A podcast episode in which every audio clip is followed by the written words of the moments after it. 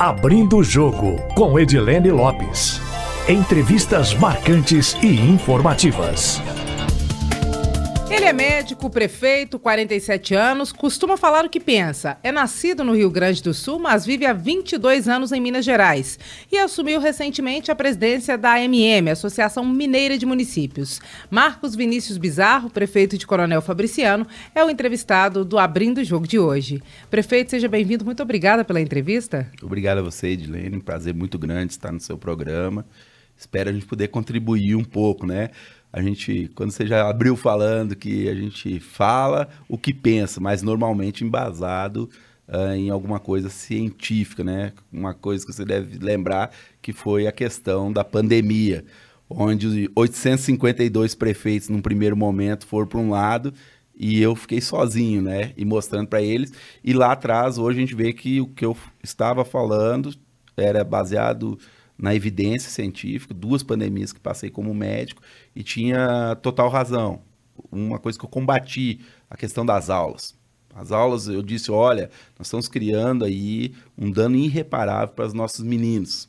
Vai, a gente vai, vai, vai, vai, vai ter um custo muito alto, né? E agora a comunidade científica uh, chegando à conclusão que realmente um dos maiores erros não foi ter deixado, permitido os meninos continuar os estudos. Lembra um pouquinho, prefeito, para a gente dessa fase aí da pandemia, das defesas que, que o senhor fez. Eu queria que o senhor contasse um pouquinho da história da trajetória do senhor, porque o senhor é prefeito de uma cidade mineira, Coronel Fabriciano, no Vale do Aço, mas o senhor nasceu no sul do Brasil. Quando o senhor veio para cá, por que, que o senhor decidiu ficar? Conta um pouco para a gente. É, a gente veio entre 99 e 2000 para trabalhar num hospital. Na verdade, eu vim para passar um Natal e Ano Novo. Uh, e aí eu conheci alguns médicos e esses médicos me convidaram para me trabalhar o, o, o, esse Natal e Ano Novo. Então, no, ao invés de passear, eu trabalhei. E terminando esse, esse ano novo, eles disseram: Ah, você não vai embora, não. E eu já estava, inclusive, na residência em Curitiba. Aí a gente ficou em Coronel Fabriciano, me envolvi com Coronel Fabriciano. Uh, a questão da saúde, sempre uma bandeira minha, acho que até pelo juramento que a gente faz na medicina. E houve uma situação em 2006, onde o hospital esse, que era o Hospital Siderúrgica, ele fecha a, a, as suas portas, porque ele não aguentava mais, é um hospital particular que prestava uh, serviços para o SUS. O gestor, na época, não mostrou um interesse favorável em continuar com o hospital, uma cidade de 110 mil habitantes, única porta de entrada ali para a população, e aquilo me motivou, me motivou. Eu disse, o cara é gestor e não está preocupado para onde que vai a população caso adoecer, e aí foi aonde que as pessoas me descobriram como político, não eu, porque até então nem gostava que, de falar em política. Mas o que, que o senhor fez lá? Como é que foi? Falou... Não, aí a gente fechou esse hospital, a gente foi uh, uh, atrás de pessoas, a gente conseguiu bater na porta certa, envolver com, com, a política certa. A gente sensibilizou na época o governador Anastasia em, pela primeira vez na história de Minas Gerais, pegar um hospital que era particular, que se cerra, fecha suas portas e transformar ele 100% público, numa cidade de 110 mil habitantes. E aí eu comecei a entender que a diferença entre política verdadeira e politicagem, né? Porque a imagem que eu tinha de política era politicagem, né? O tapinha nas costas, a promessa, não cumprir. E eu percebi que, ó, realmente, quando a gente quer fazer a coisa certa, a política ainda é, por mais banalizada que às vezes possa parecer, mas ainda é a porta mais correta de transformação em qualquer meio da sociedade. É através da política. Isso foi em que ano e depois disso? É Começa é? em 2006, 2008, aí, aí 2012 já falaram que eu tinha que candidatar a prefeito, uma confusão toda, eu não fui, aí daí 2016 não teve como eu me escapar não. Aí a gente foi, um, 3% de intenção dos votos, 3% no começo. Aí disse: Ah, mas você vai perder, você vai, vai, vai disputar para que você vai perder? Aí eu disse: Não, não estou preocupado em perder ou ganhar. Eu estou preocupado em falar o que eu acho que é certo. E eu acho que Fabriciano, uma cidade de 110 mil habitantes, uh, não pode ficar no cenário uh, não só regional como estadual do jeito que está. Uh, se vitimizando, dizendo que é uma cidade pobre, que não tem condição de fazer nada e deixando a população aí nessa condição que está vivendo. Então foi, eu acho que uma das bandeiras que me motivou e eu acho que é uma das chaves de sucesso hoje, Coronel Fabriciano. Nós tiramos uma cidade de 110 mil habitantes do anonimato, uma renda, na época, quando, quando a gente pegou uma renda, um orçamento executável de 167 milhões, e com menos de cinco anos a gente está rodando em 400 milhões de reais, sem, sem aumentar nenhum tipo de tributo para o contribuinte. O senhor falou que começou com 3%. Como é que foi o resultado dessa eleição em 2016? Essa eleição a gente, a gente vence ela com 43, 43%, 43 ou 40, 47, 46%. E a gente vem para uma reeleição, poderia chegar em 90%, mas ficamos ali com 84%. O senhor já cumpriu os dois mandatos do senhor. O que, que o senhor vai fazer em 2024? 2024, acho que a vida segue, né? Eu acho que meus pacientes, eu sou geriatra, uh, eu acho que eu tenho também que voltar à carreira, foi para isso que eu estudei, foi para isso que eu me preparei. Eu, desde os 10 anos de idade, uh, eu tinha esse sonho de ser médico, foi, o primeiro médico da minha família, e eu acho que a minha missão para Coronel Fabriciano, ela já foi cumprida. Eu, eu demonstrei para a população que realmente a cidade poderia mais e não ficar no. no... Para você ter uma ideia, quem, quem era de Fabriciano tinha vergonha de falar de qual cidade ele é. Perguntava qual cidade você é. Oh, eu sou do Vale do Aço, mas qual cidade do Vale do Aço? Não, eu sou ali de Patinga, perto de Patinga, perto de Timóteo, mas não saía da boca do cidadão uh, uh, uh, o nome de Coronel Fabriciano. Por quê? Era baixa autoestima, né? Porque, pô, precisar de saúde, tinha que ir no outro município uh, uh, uh, bater, bater na porta do outro município para ser atendido por um simples atendimento de pediatria. Pô, menino andando de pé no, pé no chão na, na, na aula. infraestrutura zero na cidade. Então, tinha essa baixa autoestima aí. Então, por isso que eu acho que ele, que ele tinha isso aí. Prefeito, o senhor tem pretensão de disputar outro cargo político? Olha, eu não vou dizer que não, mas eu acho que isso aí é, não parte só da pessoa. Acho que é o grupo. É o grupo, é o momento, é defender uma causa. Eu, quando eu fui à rua para ser prefeito de Coronel Fabriciano, eu tinha uma causa, que era a questão do hospital. Era o hospital. inclusive, me trouxe, e aí eu tive um, um momento do meu mandato onde eu quase que eu tive que optar em voltar para a cova comum da política ou ter as minhas convicções, porque em 2017, metade de 2017, esse hospital que tinha sido uh, encorpado pelo governo do, do estado, ele vem a fechar suas portas de novo. E aí o governo do estado, na época, do, do governador Pimentel, me chamaram lá, o sábio, falou assim, olha, o hospital vai fechar as portas. Eu, não, não tem lógico o troço desse. Isso aí que foi que me trouxe para a política lá atrás. E agora acontecendo, Deus me coloca essa missão de novo. Eu fui para uma reunião do secretariado, o secretariado falou: olha, o prefeito, não tem como a gente manter aquele hospital. Não tem como a gente ficar com aquele hospital. Aí eu disse: ó, então se não tem como a gente ficar com esse hospital, Uh, vocês decidem aí amanhã prepare que eu vou renunciar. Porque tudo aquilo que eu falei lá fora não tem sentido. Eu só, o que me trouxe aqui foi essa bandeira. E eu não posso dizer que não é culpa do prefeito e não é isso aí. Então, acho que se tiver uma motivação, se tiver um, alguma coisa, uh, com certeza, eu não, eu não tenho medo do desafio, não, Edila.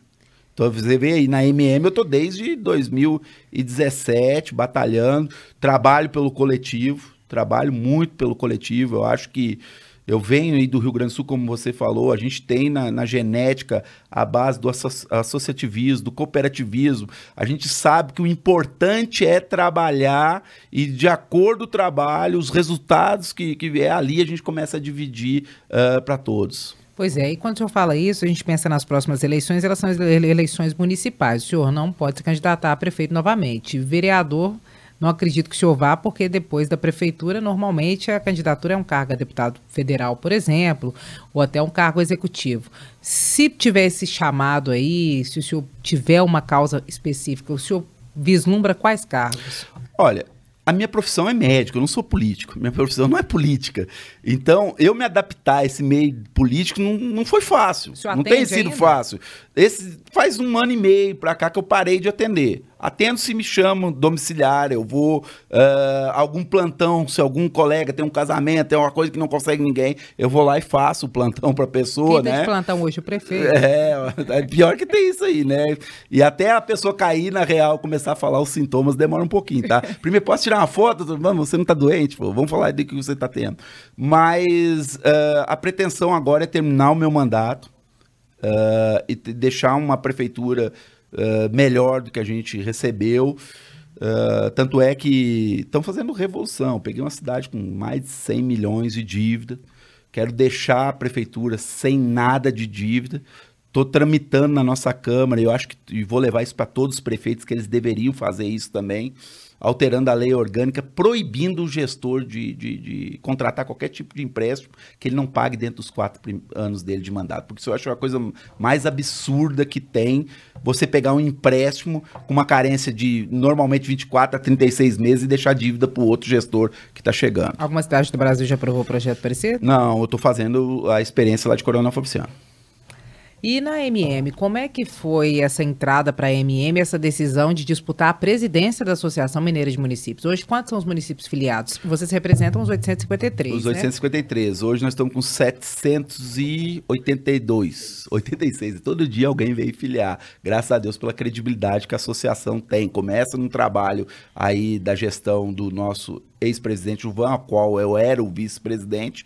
Lembrando que em 2017 eu iria disputar a eleição com, com o Juvan, eu era o outro candidato.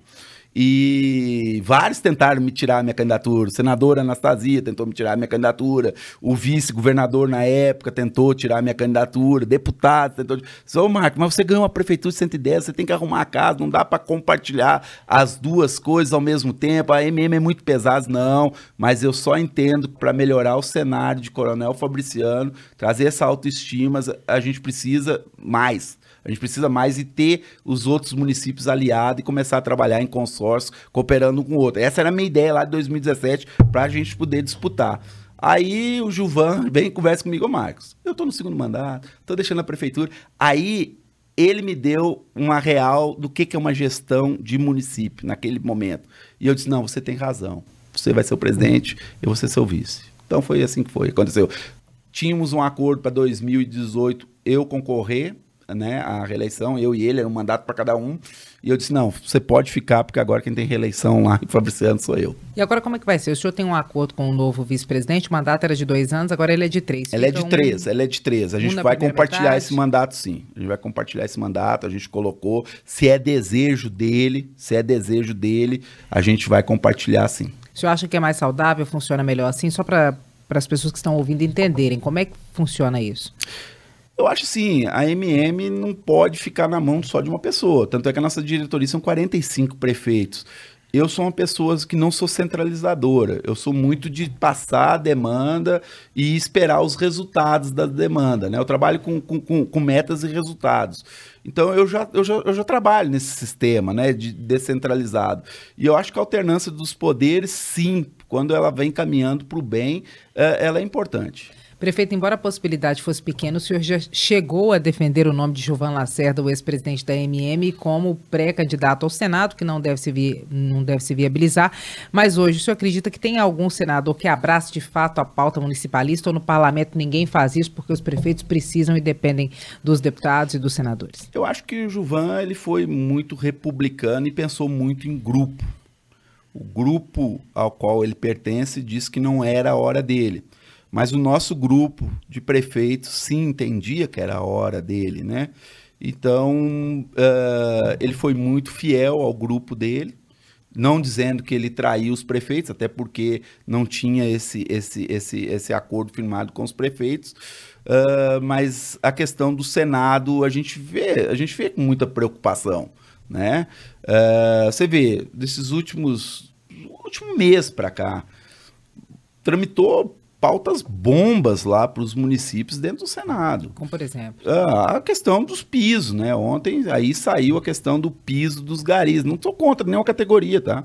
Mas isso não é iniciativa do, do parlamento para fazer uh, regras de piso sem respeitar uh, estados, municípios, condições Uh, o Brasil tem 5.570 municípios. Eu não posso dizer que lá no Vale do Aço o salário vai ser o mesmo que lá no, no extremo norte, né? Então é uma coisa muito irresponsável. Eu acho que fere a lei do mercado. Eu acho que nós já temos uma coisa que é o salário mínimo, que ninguém pode receber menos que o salário mínimo. Não estou dizendo que todo mundo tem que receber salário mínimo, mas aí tem a questão do profissional, aquele que realmente se dedica, aquele que realmente faz um algo mais, ele tem que ser remunerado diferente e de acordo as condições. Ué. Tem cidade que não tem condição de pagar certos salários. Ué. Tem cidades, para você ter uma ideia, em Minas Gerais, que um secretário ganha 3 mil reais por mês. 3 mil reais por mês. Um professor hoje, se a gente pegar pelo novo, pelo novo Fundeb, todas as, as regras todas, tá 4 mil e pouco. Como é que você tira um cara da sala de aula para ser seu secretário de educação para ganhar 3 mil? Ele não quer. E é onde deveria ter uma pessoa de extrema uh, qualificação. Então, é, é, muito complicado, sabe? Mexer com salários, eu digo, nós, nós estamos atravessando, atravessando uh, uh, as coisas. Nós temos uma Constituição de mil 1988, que ela, ela foi escrita num momento onde que vem muita gente de exílio, passando o, o, uma questão de ditadura, uma realidade totalmente de país, fazem ali uma constituição de 250 artigos, que foi a constituição original. Até o presente momento, ela já está com quase 130 emendas. Então, será que não está na hora de mudar a nossa Constituição? E parar de emendar ela, parar de perder tempo com emenda, porque as emendas, o que, que a gente vê? O que, que são as emendas? Favorecendo uma classe apenas e não um todo. Normalmente as emendas, você pode ver que tem um lobby por trás de alguma emenda. Então aquela classe que é mais forte, ela consegue emendar uma constituição. E ela não pensa num todo. E aí eu sei que você já vai vir no meu pescoço. Ué, mas espera aí, prefeito, vocês estão defendendo a PEC 122. Então você está defendendo uma classe? Não, eu estou defendendo o pacto federativo, onde que na Constituição foi definido Estado, União e municípios. Cada um tem suas obrigações. E do jeito que está, se não aprovar a PEC 122, vai continuar os outros entes interferindo no, nos municípios. É isso que a gente não quer. Qual que é a proposta da PEC 122 para todo mundo que está em casa entender? A PEC 122, ela deixa claro, ninguém é contra ninguém criar nenhum tipo de programa ou gasto para o seu ente ou até para os outros entes, desde que tenha fonte de receita e que seja pactuado. Então eu quero criar um programa de saúde, é muito bacana. O estado, o município, você está de acordo? Quanto que você pode contribuir? Você pode entrar com 30%, com 40%? É de seu interesse esse município fazer esse programa? É, então adere. Por exemplo, agora esse eu estou vendo que está uma, uma situação muito preocupante que está vindo agora, uh, que é aquela questão da Cracolândia, São Paulo. É, um, é uma coisa que só o município sozinho não resolve aquilo ali. O que, que o município tem que fazer? Tem que chamar o Estado e a União. Ô, gente, vamos fazer um programa aqui para a gente uh, ver como é que a gente vai agir uh, uh, nessa situação, porque ali já começou a virar uma coisa de violência, invadir, daqui a pouco vai ter morte. Eu não tenho dúvida disso, vai virar uma guerra no meio da rua, pô. Como é que é o impacto, por exemplo, aí o senhor falou da criação de gastos sem ter uma fonte garantida de receita, qual que é o impacto, por exemplo, do teto de 17% no ICMS sobre alguns serviços e alguns bens, como por exemplo os combustíveis? Afeta como os municípios? Qual foi a conta? Olha, nós temos que entender que parte do ICMS, naturalmente, ele vai para a saúde para a educação, porque todos os impostos que nós temos, tanto Estado como município, uh, no momento de você arrecadar diferentes taxas uh, para o município, uh, 25 vai para a educação, 15 para a saúde, para o Estado, 12 para a saúde, os 25 para a educação. Então, se você está arrecadando menos, menos dinheiro vai lá para a ponta, né? Então, você acha que os municípios vão conseguir cumprir o mínimo constitucional da saúde e da educação com esse teto de 17%? Não, ele vai ultrapassar, né? Ele vai ultrapassar. Ele não consegue fechar nos 15 nem nos 25 ele para continuar com a mesma qualidade de serviço, ele vai ter que aportar mais, mais recursos, porque faltou uma fonte. Ou ele tem, ele tem aqui duas opções.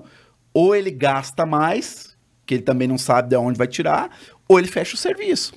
Ele não tem outra opção. Entende? E muito se discutiu do ICMS, uh, eh, mas a gente tem que entender que o problema do ICMS, o preço sempre foi esse. Ah, mas a gasolina está cara. Não, a gasolina está cara porque chegou da porta para fora mais cara. Ah, mas agora baixou a gasolina porque taxou o ICMS. Mentira. Baixou a gasolina que baixou o barril do petróleo. Entendeu? O barril do petróleo que estava 111, 120 dólares, chegou, agora outro dia foi negociado, estava 87, 88. Então isso aí é, é, esse que é a verdade. Então, você acha que não tem efeito prático nenhum esse teto de 17% sobre o ICMS? Tem, é 10% a menos, né? Mas querer jogar a culpa que o, a gasolina estava chegando em 8 por causa do ICMS, não. Porque esse ICMS já estava lá há quantos anos? Então não foi ele. É o mesmo. É o mesmo, percentual a base de mesmo. cálculo é que estava é, aumentando. É, a base do cálculo. Que ele estava chegando com o produto, o produto mais caro uh, da refinaria, né? E o impacto para os municípios na vida da população, como é que vai ser desses 17% como teto? É difícil ainda de, de da gente. De prestação de serviço. É, eu acredito que, que os municípios, principalmente os menores, que é a realidade de Minas Gerais, 80 e tantos por cento dos municípios abaixo de 10 mil habitantes, esses vão sentir muito mais. Por quê? Porque eles, eles vivem normalmente desses repasses, tanto de, de FPM como de ICMS. Então, para os municípios menores, eu acredito que vai ser um impacto muito, muito grande, entendeu? Na prática, significa o que para eles? Redução de serviço. Redução de serviço. Que tipo e de perda serviço? de qualidade perda de qualidade. Programas de saúde, por exemplo, ah, eu tava uniforme na escola, uh, alimentação, alguma coisa vai reduzir, vai reduzir o número de profissionais, vai ter que fazer isso. Você acha que tem risco de afetar o básico? Coisa muito básica. O senhor, o senhor já falou que saúde e educação é básico, mas dentro disso. É, é, tipo, é difícil. Tirar lei, é, é, assim. essa, essa, pergunta, quando você faz para um médico, é muito difícil, sabe? Porque, porque o médico ele pensa diferente das outras profissões porque a gente não tem limites para salvar a vida e para dar qualidade. Então, eu quando eu vou salvar uma vida, eu não estou preocupado se eu estou gastando 10 ampulhas de adrenalina, se eu estou fazendo reanimação uma, duas horas, se eu tô usando, entendeu? Então, para o gestor médico, essa pergunta é muito difícil, porque é, é, a gente cortar o básico, é, principalmente saúde e educação, porque eu acredito muito que é, é a real transformação. Uh, falar em campanha eleitoral que você tem que fazer uh, educação e saúde é muito fácil. Você fazer durante o mandato é difícil. E eu posso te falar que eu fiz. Então, eu acredito que eu não teria coragem de retroceder. Eu prefiro tirar de alguma obra de infraestrutura, alguma obra de lazer, alguma outra obra lá, do que tirar de saúde e educação, que é onde vai ser mais impactado o ICMS. Vão ser opções que os prefeitos vão ter que fazer. É, tá, tá tendo aí essa PEC kamikaze, que ela vai ser aprovada. Eu não tenho dúvida que ela vai ser aprovada. Claro que tem, tem, tem, tem, igual vocês gostam de falar, os jabutis ali dentro, né? Mas tem coisas que são interessantes nessa PEC. Vamos lá, a questão de subsidiar uh, a passagem, o transporte público para as pessoas de, de maior idade, da melhor idade. Tá ali dentro. Até hoje não existe isso aí. Então vai dar um, um alívio para os municípios. Uh, outra coisa que, que existe nessa PEC também, a questão de, de compensar os municípios, os estados com a questão do ICMS. Aí depois a outra. Ah, basta a gente ir com o governo e ver como vai chegar isso aí também nos municípios, né? Prefeito, fala um pouquinho para a gente do Pacto Federativo. O que, que, é previsto hoje de distribuição de recursos que são arrecadados pela União? O que, que seria ideal na defesa dos municípios? Os municípios sempre reclamam que recebem menos do que deveriam e que na ponta tem um maior número de despesas. Eu, é, é, eu, eu trabalho com, com o seguinte uh, pensamento: não interessa quanto eu ganho, interessa sim quanto eu gasto. Esse eu acho que é o básico. Não adianta eu ganhar 10 milhões e gastar 15. Eu acho que o Pacto Federativo ele vai muito além do, de 17 artigos que falam eh, justamente de tributos. E volto novamente, de novo, nos 250 artigos da Constituição, que são mais importantes que, que financeiro. Você querer falar de, de pacto federativo, começando pelo, pelo dinheiro, é igual lá na casa da gente. Ó, nós estamos numa crise danada aqui dentro de casa. Mas vamos aqui, você vai ter que gastar menos, você vai ter que gastar menos dentro de casa. Não, não é assim, vai ser cortável. Espera aí, como é que tá a nossa casa? Deixa eu ver o que, que a gente pode fazer. Dá uma geral pra gente, é, é, da, das obrigações, dos deveres da distribuição. Não, mas aí vem aquele negócio que eu te falo. Por isso que a PEC 122 ela é interessante. De criar um programa, vamos lá, o programa de saúde da família. Pô, o custo da saúde da família hoje, para você fazer ele com qualidade lá na ponta, ele não sai por menos de 80 mil reais por mês. Ah, quanto que a União passa para os municípios? 25 a 27 mil reais por mês. Então, esses outros 50 mil por equipe, para quem está sobrando? Para o prefeito. Então, é isso que nós estamos falando de pacto federativo. Por quê? Porque o dinheiro realmente vem para a União e para sustentar essa estrutura burocrática que existe, e não para o cidadão. Né? Então é muito direito, muito direito e pouco dever. É o que eu falo. Eu acho que antes de nós falar de pacto federativo, nós temos que falar de reforma administrativa. Reforma de administrativa. Será que uh, essa, essa, essa, essa questão que a gente vive do funcionalismo público, do jeito que ele foi implantado lá atrás, ele está de acordo o que fala a questão de, de nova de, de, governança, de compliance, de muita coisa. Não tem, não tem. Eu te falo que eu tenho quase 3 mil funcionários e até a, a gente entrar em Coronel Fabriciano e falar de governança, os caras simplesmente, não, tô aqui, tô esperando cumprir o meu serviço. Não posso te falar que é 100%, mas eu te digo que 50% eram sim, não chegar ao ponto do funcionário não querer fazer capacitação de graça dentro do setor dele, da área dele. E aí o que, que o senhor fez? O senhor demitiu quem era comissionado? O senhor manteve só... Não, a gente foi é, mostrando para as pessoas o, o quanto era importante se capacitar, quanto era importante no dia a dia do seu serviço, coisas que eles faziam que demoravam às vezes dois, três, quatro, um mês, poderiam fazer em 30 minutos, desde que capacitado e com sistema de gestão, essas coisas todas. Então, é a reforma administrativa, eu acho que é uma das coisas mais importantes que tem que ser feito antes de falar da questão uh, da reforma tributária, porque quando fala em pacto federativo, vem na mente todo mundo reforma tributária. E não é só reforma tributária pacto federativo. Eu acho que é, é esses avanços que tem os outros poderes sem permissão. Então, acho que é isso. Ó, o ICMS, vamos lá, ué. O, a União uh, determinou, no meu ponto de vista, inconstitucional. Inconstitucional, acho que vale sim uh, a ação no Supremo. Uh, não estou tirando mérito se é certo ou errado. Se é bom ou não para a economia. Eu estou falando que a União ela interferiu numa coisa que não diz respeito a ela. Que ela foi lá e legislou sobre o ICMS, que é prerrogativa dos estados, né? Vamos lá, quer falar a coisa mais do pacto federativo que a gente foi atingido, principalmente Minas Gerais. Lei Candir. Lei Candir. Olha quanto tempo nós falamos dessa bendita Lei Candir.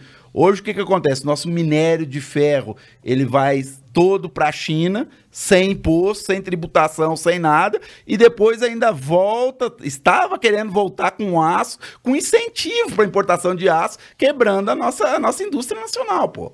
Então, esse tipo de coisa, e quem que fez a interferência?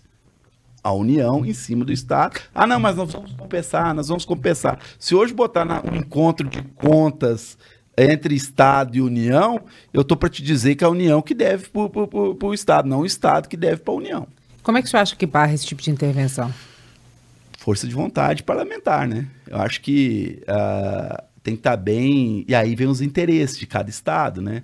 Que, ah, não, então você vai mexer com minério Uh, aí nós vamos mexer com o petróleo lá do Rio. Então fica essas coisas todas, né? Então, infelizmente, é não pensar no, no associativismo, no cooperativismo e pensar só no, no, no, imediatismo. Essas PECs que eu te falei aí, elas são imediatistas. É para resolver uma causa pontual. Né? Essa PEC kamikaze, ela fere tudo que a gente vê de lei de responsabilidade fiscal, lei eleitoral, o que você imaginar, ela fere. Não estou falando se é certo ou errado. Não é esse o, o, o mérito. Estou dizendo que tem leis lá atrás.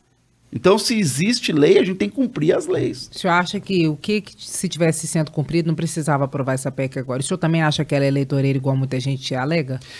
Não, eu acredito que, nem eu te falei, a, a, é, é, a questão do transporte público está dentro dessa PEC. Pô, lá atrás, quando foi criado a isenção para pessoas da, da, da, melhor idade, acima de 65 anos, nós tínhamos uma população idosa X. Eu te falo como geriatra. 2025, o Brasil tem a terceira população mais idosa do planeta. E não é aquele idoso. Quando a gente pensa assim, ah, não, aquele idoso que está debilitado, que não, não, é idoso sarado. É idoso bem, graças a Deus, graças à medicina, graças a tudo que a gente está vivendo de qualidade de vida. Não é aquele idoso de 35 anos atrás, que a expectativa de vida dele chegava em 65 a 70 anos. Não, hoje, 65 anos, ele está bem, ele está bem. Mas foi criado lá atrás uma lei para que essas pessoas, vários benefícios, mas naquele momento foi criada a lei, mas quem que vai custear? Não foi criado.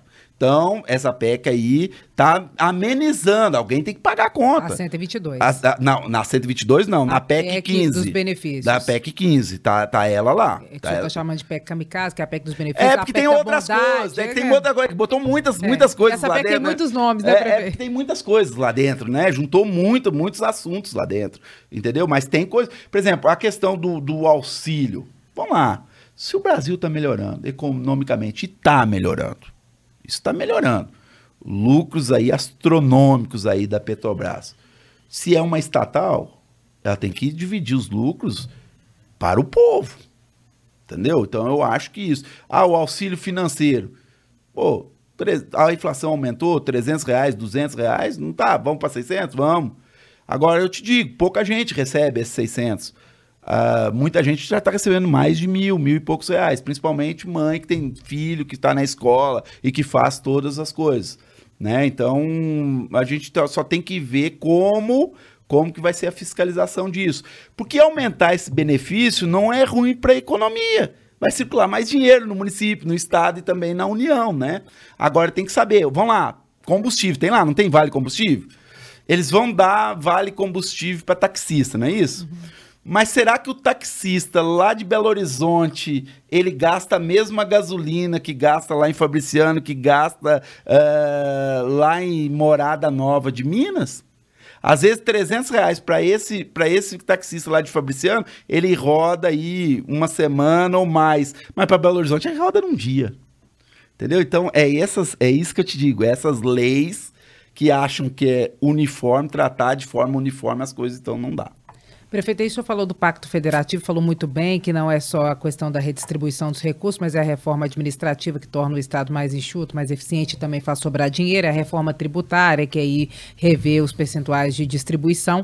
É, Dentro dessa lógica, o senhor acredita que hoje os prefeitos são muito dependentes do legislativo, como por exemplo dos deputados federais, das emendas, ou seja, como não há uma definição que supra o que os eh, municípios precisam, eles têm que ficar pedindo ali para os deputados federais, em troca fazem campanha para os deputados federais, como é que é? No passado eu acredito mais, hoje não tanto. Então Pires na hoje mão não virou. tanto. Não, hoje não tanto um mecanismo interessante, apesar que uh, eu vejo muitas pessoas bater, que são essas RP9. Que é o chamado orçamento secreto, é, são as emendas menos é, fiscalizadas, é, menos é, é, essa aí, eu vejo muito. Mas eu vejo também, ao mesmo tempo, que agora está chegando mais rápido o recurso na ponta. Porque algum lugar elas têm que ir, você não concorda? Para algum lugar elas têm que ir. Uh, antes ia para um ministério, Aí o Ministério abriu uma burocracia danada. Até às vezes uma emenda ficava lá no Ministério dois, três anos, e o objeto daquela emenda, quando a gente conseguia ter acesso, nem conseguia mais fazer o objeto. Então, eu acho que tem que, para os municípios, para o orçamento chegar mais rápido lá, uh, a gente não precisaria mais de intermediador também, como é a Caixa Econômica Federal. Desde a lei de responsabilidade fiscal, Uh, o que vale é o CPF do gestor, então não tem por que ninguém estar tá me fiscalizando. Tinha sentido no passado a Caixa, porque ela ficava ali 30% da obra, 60% da obra, 90%, ia liberando em partes, em partes, até a execução da obra. E eu te falo um exemplo concreto de Coronel Fabriciano. Eu construí uma UPA tipo 2, onde que eu recebi dinheiro de fundo a fundo em 2018 entre eu receber o recurso, uh, licitar, entregar a obra e prestar conta, eu levei um ano. um ano numa UPA tipo 2. Eu tenho emenda minha lá desde 2010 da outra gestão que eu não consegui executar até hoje, porque tem que dar caixa, reprogramação, vai que não sei o que. Então é essa situação, né? Eu acho muito burocrático. O senhor né? acha que o esquema da RP9 desburocratiza a chegada do recurso? Com certeza. E o senhor acha que precisa de uma regulação ou de um controle algo maior, quer dizer, Com liberação certeza. de uma forma, mas com a fiscalização certeza. de outra, diferente certeza, do que é hoje? Com certeza. Eu acho que não tem que ser secreto, eu acho que tem que saber para onde que tem que ir, mas que é um mecanismo para que o recurso chegue mais rápido nos municípios, sim, é. Não só nos municípios, no próprio estado, porque às vezes vai para universidades, vai para entes do estado, vai para santas casas, vai para tudo que é coisa, né? Prefeito, nós estamos chegando no finalzinho. Eu queria que o senhor fizesse uma análise do cenário eleitoral nacional e principalmente eh, no que diz respeito a Minas Gerais e do cenário regional. Eu sei que o senhor é presidente da MM e que o senhor não vai tomar nenhum partido, muito provavelmente, mas eu queria que o senhor fizesse uma análise do que, que o senhor acha que é possível que aconteça e como é que está o momento hoje da política no Brasil. Eu acho que a gente está muito voltado aos extremismos, né? E eu tenho grande receio, e é o que eu vejo no dia a dia, uh, às vezes até a gente ter um alto índice de abstenção, que eu acho que não é a forma correta de você resolver as políticas. Ah, eu não vou votar porque nenhum desses candidatos uh, eles são bons. Mas também você deixa a oportunidade para o ruim entrar. Então, nós chegamos às vezes numa situação, uh, numa eleição, de escolher o menos pior, né? eu acho que agora que as que, que o cidadão ele vai começar a acordar para a política. Agora começa realmente a ver quem é quem, só lembrar do nosso governador Zema. Nosso governador Zema, até o último debate, ele era o terceiro colocado. Uh, três, quatro dias depois, ele sai vitorioso. Tem lugar lá no, no Coronel Fabriciano que eles nunca tinham visto uma foto do, do, do, do, do, do governador. Então, eu acho que as redes sociais hoje, uh, ela deixou o cidadão, uh, assim, ele consegue acompanhar mais as coisas, saber o que é verdadeiro ou o que, que não é verdadeiro, ele está mais antenado. As pesquisas, as pesquisas eu não vou dizer que elas são fraudulentas e nem tão pouco mentirosas, entendeu? Mas eles têm que também atualizar como fazer uma pesquisa, porque o, o cenário para pesquisa ele mudou ele mudou. Quando eu saio a campo para pesquisar, uh, normalmente eu não estou encontrando quem eu deveria encontrar. Ah, mas tá, tá, tá, o alto índice de desemprego. Eu, em Coronel Fabriciano, nós temos um banco de oportunidade onde está sobrando vagas de emprego. Entendeu? Justamente por causa de benefícios, essas coisas, as pessoas às vezes não querem trabalhar porque eles não querem perder o benefício. Porque se ela entra para trabalhar, ela vai perder o benefício, depois ela pode perder o emprego, fica com a confusão toda, entendeu? Agora não perde mais, né? É, não, por, por, um certo tempo, né? Um certo tempo. Uh, então, eu acho que uh, a questão de pesquisa, uh, ela, ela tem cometido algumas falhas. Uh, porque por não não por, por, por não estar tá encontrando o público correto Uh, eu acho que falasse mais um pouquinho disso, prefeito. O que, que o senhor acha? Que no campo onde as pesquisas são feitas não estão, não tem a amostra da diversidade não da população? Tem, não onde tem. que está o restante do não pessoal tem. que também Trabalhando. Está trabalhando. Está trabalhando. Entendeu? E graças a Deus está trabalhando. Eu, eu, digo isso aí. E ele não está preocupado também aquele com pesquisa. Ah, vai pesquisar? Não, não quero, não quero mexer com isso. Porque ele está agora que começa a abrir um pouco a mente, né? Uh, a questão do nosso cenário lá do, do, Estado, eu acho também agora que vai definir né, as composições, que agora é esse jogo todo. Ah, o meu partido tem isso, o seu partido tem aquele. Agora que vai realmente começar o namoro, né? Tá aí, tá aí o governador Zema atrás de uma noiva, né? Porque também tá, tá aí sem vice. Então, acho que o cenário muito aberto, muito aberto ainda. Muito aberto, tanto a nível nacional como a nível estadual. Tudo pode acontecer. Tudo Isso... pode acontecer. Senado nem se fala, né? Onde você pega aí que 96% estão indecisos. Então, Senado, qualquer um pode ser senador hoje em Minas Gerais. Considerando o governo de Minas, o senhor vê alguma possibilidade de terceira via? Se a gente pensar que nesse momento os candidatos ou pré-candidatos estabelecidos são Zema e Calil, Marcos Pestana e Carlos Viana? Cenário estranho, Minas Gerais, né? Porque é, eu te falo assim o seguinte, eu sou PSDB, sou do PSDB. Uh, no passado, o PSDB, a gente tinha uma dificuldade, historicamente, não com o PT dentro de Minas, e sim com o MDB. Agora, MDB coligado com o PSDB.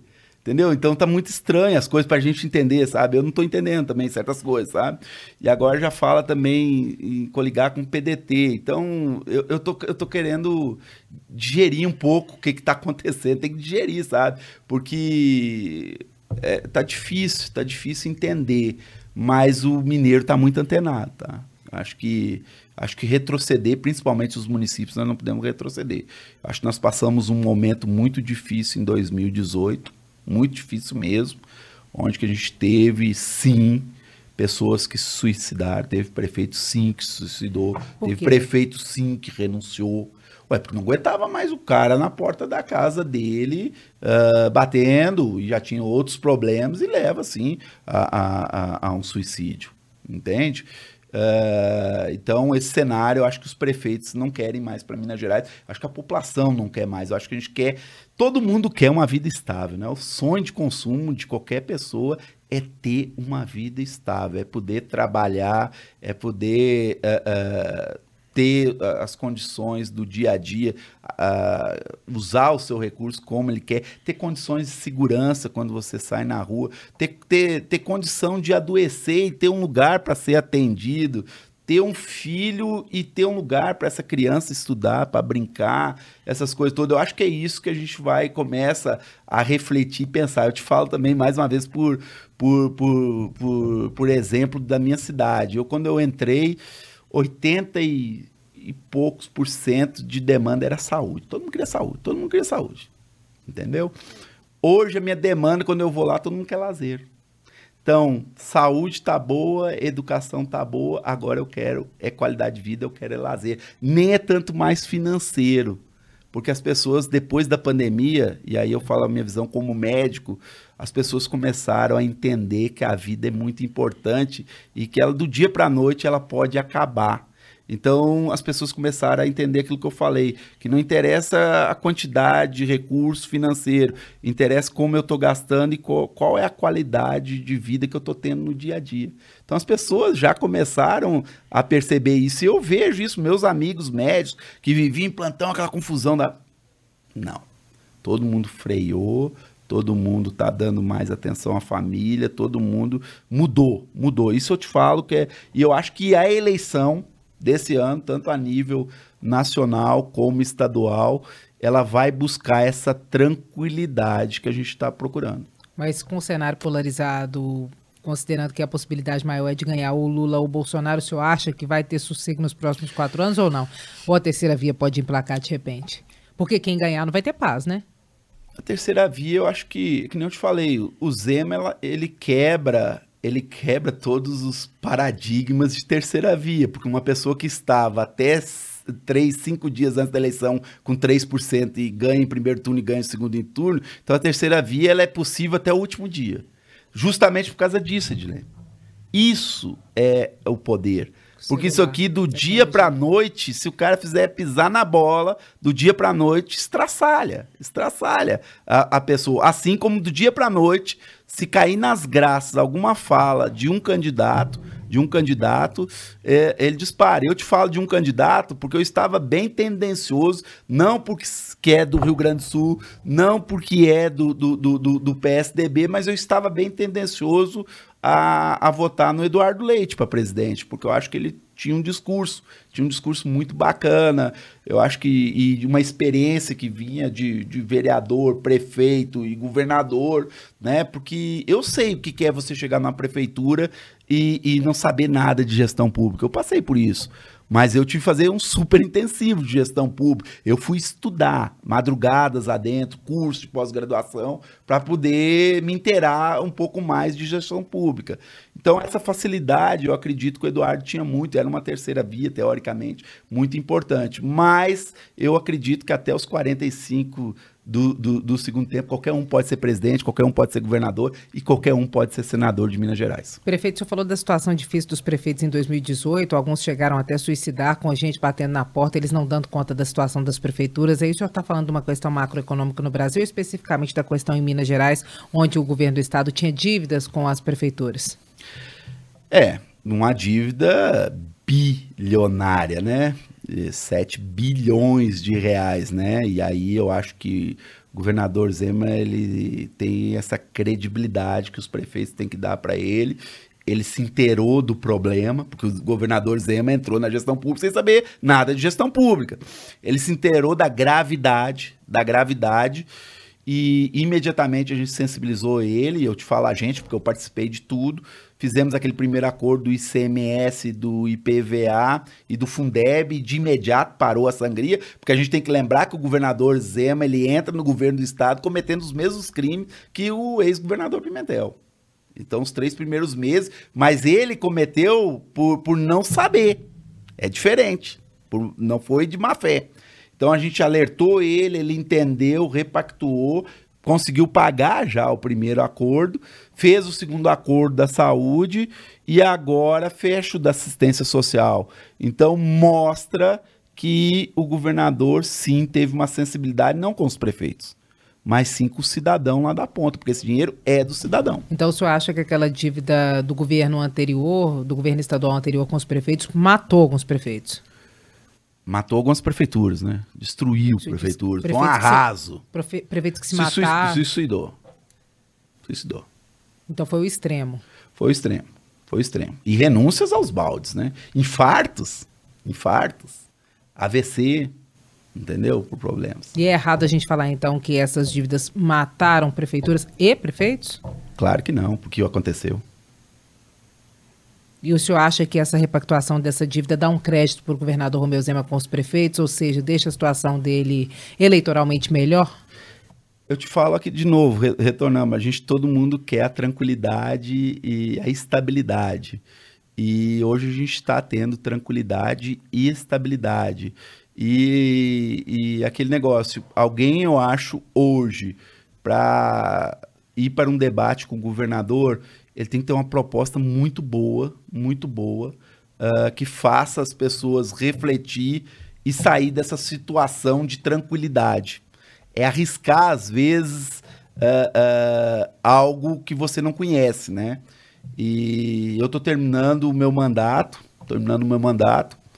A gente sonha que com uma Minas melhor e um Fabriciano melhor, se Minas estiver andando no, no trilho certo, no caminho certo, automaticamente os 853 municípios vão também uh, acompanhar esse sucesso do Estado. E eu acho que os prefeitos, acho não, eu, eu te digo que eu tenho quase certeza que os prefeitos estão, estão à procura de encerrar os seus mandatos em 2024 24 ou preparar para a sua reeleição ou até para uma sucessão e para isso ele quer tranquilidade. E é isso, eu acho que essa tranquilidade eles veem no governador Romeu Zema. Hoje a proposta, mas nada impeça que às 45 algo, alguém traga uma outra proposta. É isso que eu te digo. Não desmerecendo aí uh, uh, o ex-deputado, ex-secretário de, de saúde, o Marcos Pestana, que para mim foi um ótimo gestor, sou médico, eu entendo de saúde, foi ele que lá atrás, quando eu te falei da questão do hospital, ele estava lá, uh, não desmerecendo a proposta dele, às vezes pode estar tá chegando um pouco atrasado, né? Uh, ele tem que levar essa proposta a todos, não aos prefeitos. Eu tenho só um voto, eu só tenho um votinho, não tenho mais nada, não, eu só tenho meu votinho. Mas ele tem que levar para a população em geral uma proposta que faça sair dessa zona de conforto, né? O ex-prefeito Calil, ele tem que mostrar essa proposta também para, para, para, para o cidadão, dizer que ele é o candidato do Lula, eu acho que não é proposta para Minas Gerais. Acho que tem que ter algo mais atacar, às vezes, o governo do estado, como, como uh, conduziu a saúde, eu acho que é equivocado, até porque eu, como gestor, como médico, não me faltou recurso financeiro uh, uh, para o município de Coronel Fabriciano. O governo chegou, uh, cumpriu. O meu desentendimento na época com o, o, o governador foi por entendimento que o lockdown era para preparar o sistema de saúde. Se o sistema de saúde estava preparado, eu não teria que fechar mais nada. Não, esse foi o entendimento, não foi, não foi desentendimento por falta de, de, de, de, de recurso. Ao contrário do meu desentendimento que eu tive com, com, com o prefeito Calil. quando ele fecha uh, Belo Horizonte, não permitindo que as pessoas doentes fossem, fosse tratar dentro de, de, de, Belo Horizonte. Inclusive um caso pontual de Coronel Fabriciano, que foi onde que, que eu ajuizei uma ação, já está tramitando na segunda instância, uh, onde que ele fez voltar uma criança uh, com um tumor, uh, um câncer no olho. Uma consulta que nós estávamos esperando há mais de seis, de seis meses, tanto nós, gestão, como a família. E a criança teve que voltar sem um atendimento, porque o ex-prefeito simplesmente ele disse que estaria trazendo o vírus para dentro de, de, de, de Belo Horizonte, sendo que naquele momento onde que estava o epicentro estava era, era em Belo Horizonte, né? Então, um total desconhecimento, mas que prejudicou muito, muitas famílias. Então, é, eu acho que, que essas coisas... É, é questão de política agora, é apresentar. Por isso que eu te digo que o governador, no pior momento da crise que nós tivemos, essa crise sanitária mundial, ele deu apoio sim aos municípios. Então tem mais essa credibilidade, além de pagar as contas. Ser um bom pagador ainda, ainda, ainda a questão de, de, de, de no momento difícil dos municípios, ele honrou com a gente. Prefeito, o senhor falou que o senhor tem só um voto e por isso os candidatos ou pré-candidatos devem apresentar suas propostas para a população. Considerando a votação na população de Coronel Fabriciano e do Vale do Aço como um todo, é, quem que o senhor acha que ganha essa disputa no cenário nacional, Lula ou Bolsonaro? Bolsonaro esteve lá recentemente, o senhor até decretou meio-dia como ponto facultativo para que as pessoas vissem. O senhor acha que o eleitorado lá maior é de quem? É, na verdade, quando fala nesse decreto, uh, houve um, um, coisas pontuais. As crianças mas a cidade parou, me né? Exigiram que elas queriam ver o presidente.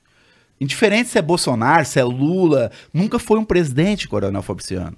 As crianças fizeram bandeirinha, Edilene, para balançar com uma coisa de, de, de, de, de pátria, de nação, que eu nunca tinha visto. Que eu nunca tinha visto. Entendeu? Até fiquei enciumado do jeito que receberam o Bolsonaro, que nem na minha campanha foi assim, entendeu? Isso que eu tive 80 e tantos por cento. E realmente parou e foi de coisa de forma espontânea. Até porque nós, gestão, nós não tínhamos nem uh, uh, o trajeto que o, que o, que o presidente só foi uh, informado para a gente seis horas antes. Né? E as pessoas realmente saíram e não tinha como andar a cidade mesmo. Como é que eu deixo as pessoas trabalhando, mais passando comitiva? Então ia ocasionar esse, esse, esse, esse, esse problema muito grande na cidade. Coronel Fabriciano é uma cidade conservadora, tá? Fabriciano é uma cidade conservadora, é um, apesar de ter 110 mil habitantes, é um povo pacato, é um povo trabalhador, trabalhador, uh, e eu acredito que tem uma tendência muito maior aí para continuar na estabilidade, né? É que nem eu te digo, não, não, não digo que ele não pode ser sensibilizado por uma nova proposta. Mas por uma proposta antiga, não. Pela uma proposta antiga, não, que eles sabem o que ele é. O que ele é. Pode sim alguém tirar voto de, de Bolsonaro em Coronel Fabriciano se trouxer uma proposta nova, diferente daquele antigo. Entre Bolsonaro e Lula, você acha que Bolsonaro vê na região? Não, eu não posso falar pelos outros, eu já te falei que eu só tenho meu voto, entendeu? E o meu voto é que nem eu te falei. Eu estou esperando, vamos ver a proposta, ver o que, que, é melhor, entendeu? Hoje eu quero a minha, a minha tranquilidade, a minha, a, minha, a minha qualidade, entende? Agora pode aparecer alguém que traga alguma coisa que seja verdadeira. Prefeito, nós temos dois minutinhos, então vou fazer uma pergunta que não tem a ver com política, mas porque o senhor é médico e aí depois nós vamos fazer um bate-bola rapidinho, beleza? Como é que o senhor avalia o caso na semana passada do anestesista, porque no Brasil agora a mulher não tem paz nem para parir, né? Do anestesista, anestesista que estuprou é, uma paciente durante o parto. O senhor que é médico e com, conhece o código da profissão?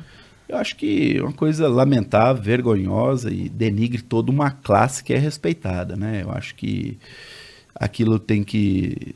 É uma coisa que eu acho que a psiquiatria tem que explicar, porque em sã consciência ninguém faz alguma coisa daquele tipo e, e, na sequência, se fosse um caso isolado, é uma coisa, mas não, foi, foi, foi premeditado, foram vários pacientes, outros pacientes, então parece um, celi, um serial, né? Que é serial killer, só que os outros matam, eles fazem esse tipo de tara, de tara, que a psiquiatria explica, só que depois executa a vítima.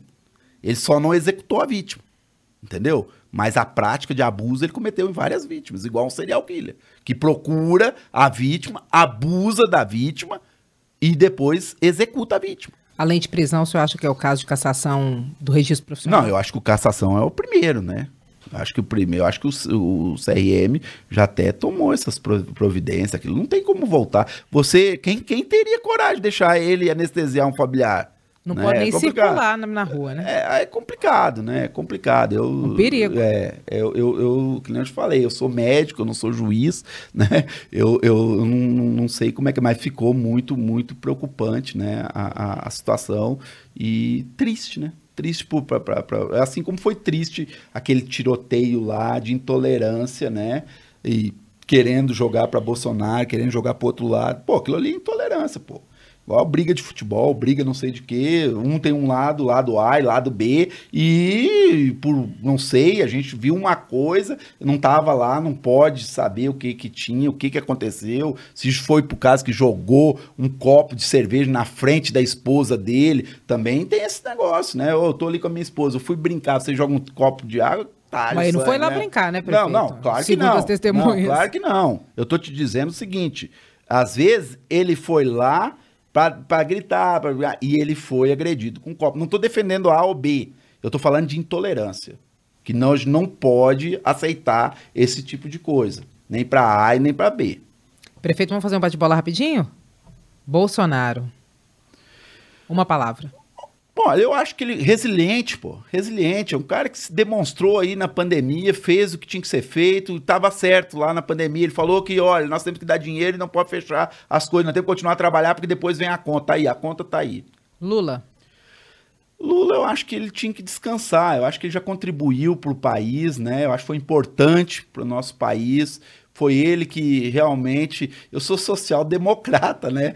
Então eu sou centro-esquerda. Então eu acho que ele sim fez uma política uh, que chegou uh, até então, que não eram lembrados menos favorecidos, mas ficou a contribuição. Assim como o Fernando Henrique ficou lá atrás, com o real, essas coisas tudo. Nós temos que avançar, não, não re retroceder. Zema. Zema me surpreendeu. Calil. Calil, Calil, uh, política tem que ter diálogo. Pestana. Ótimo gestor, pessoa maravilhosa. Viana pouco conhecimento do senador Viana. Prefeito, muitíssimo obrigado por essa entrevista. Obrigado a você, Edilene. Obrigado aí ao seu programa Abrindo o Jogo. Prefeito, eu que agradeço. Nós estivemos com o prefeito de Coronel Fabriciano, que é presidente da MM, Associação Mineira de Municípios. Acompanhe nosso podcast, que vai ao ar toda segunda-feira em áudio e vídeo e é feito do estúdio aqui em Brasília. Abrindo o Jogo, com Edilene Lopes. Entrevistas marcantes e informativas.